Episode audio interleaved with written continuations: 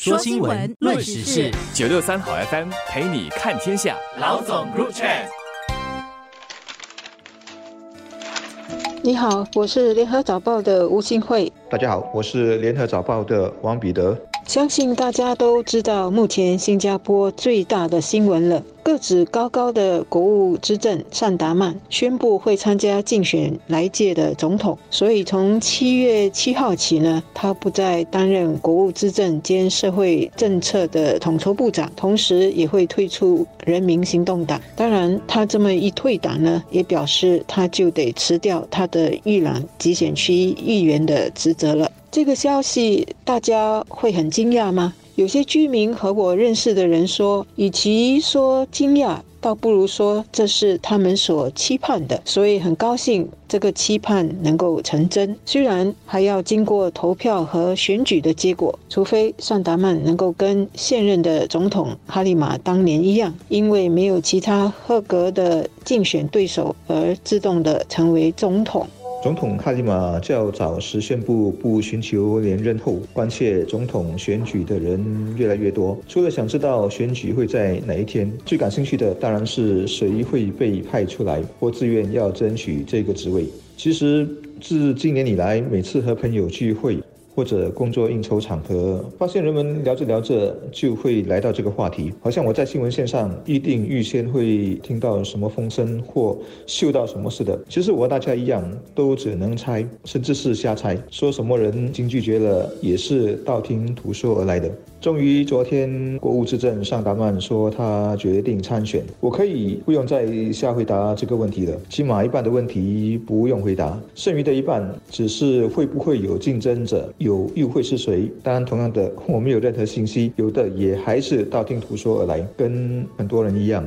联合早报前几天访问了几个学者，谈到下来的总统应该具备哪一些条件时，大都提到新总统呢更需要能够团结人民，因为现在的新加坡社会是越来越多元，也有多元的社会和政治诉求，所以新总统要能够帮忙让全社会求同存异，保持和谐稳定。学者提到新总统的另一个重要条件是能够有国际观。还有有一定的国际威望，能够帮助新加坡在国际社会发声。那是因为现在的国际局势非常的不稳定，未来的世界和经济也会因为中美角力等等，只会是更加复杂的。所以，未来的总统需要对这样的国际局势有一定的认识和见解，才能够在新加坡碰到困难和危机时需要。国家动用国家储备时，能够一方面的帮忙稳定民心，另外一方面能够为国家做出正确和果敢的决定，看是否应该。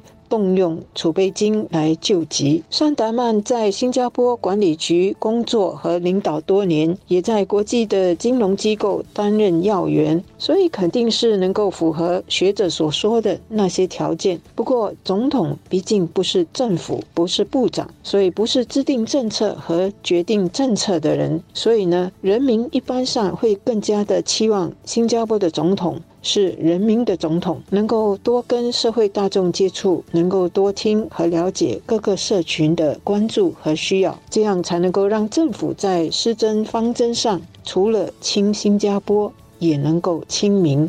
很多人以为新加坡总统只是仪式性的，平时参加剪彩开幕、见见外宾。其实不然，在他的好一些宪法职责中，至少有三样是重中之重，一是很多人都听过的。作为国家储备的第二把钥匙，要动用就得总统认可、同意。想象你家里几代人劳心劳力积攒了几千万元的财富，如果有多一把钥匙或多一组保险箱密码，大家同意了。认为应该花才能拿出来花，是不是睡觉也睡得安稳一些呢？今时今日，民粹思潮在世界很多地方风起云涌，很多人都抗拒不了举债、花未来钱的诱惑，甚至理直气壮，那就更别说花的是已经有的储备了。第二是做外交，在国际上扩展我们的空间，争取更多朋友和机遇。这在越来越纷乱、危险的时局中，特别是我们这样的小国，太重要了。第三是团结国家。和人民，这点在建国之初是关系到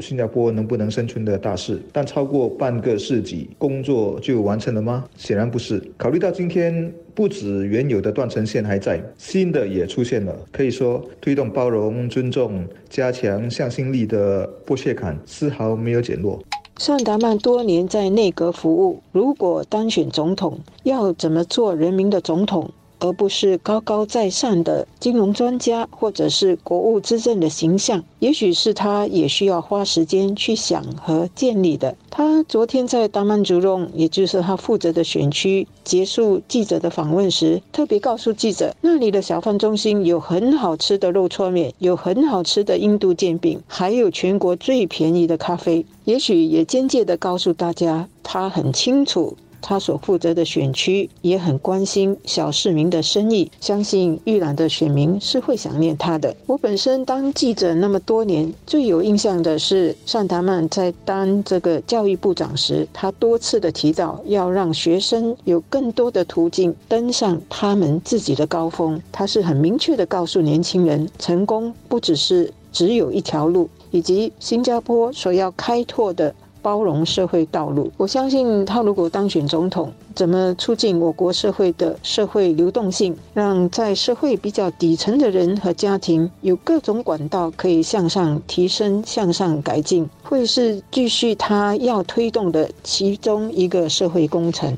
关于总统的角色和使命，我列举了至关重要的几点，是想让大家从这些层面去思考、切入、去检验尚达曼是不是此刻最有竞争力、最合适的人选。显然，从他的履历、背景、性格和气度、从政后的表现、经验等等，他是远远符合条件的。不止在国内，在国际上也都有很好的声誉。嗯，且不说建制派的人大多数会支持他，那些对新加坡的现状感感到很不满意的群体，大概要挑毛病或攻击他也还真不容易，或起码很难发起足够的火力，因为他应该是反对派眼中道虽然不同，但也比较不那么讨厌或勉强可以接受的人选。此外，桑达曼是少数族裔，这在今天的大氛围下是有加分的，尤其考虑到这一届并非只限少数族裔才可以参选。我甚至认为，一些原本在摩拳擦掌盘算着要不要出来角逐的人，还可能因为对手是。上达曼而打起退堂鼓。当然，新加坡总统选举的门槛很高，能拿到资格证书的挑战者其实也没有几个。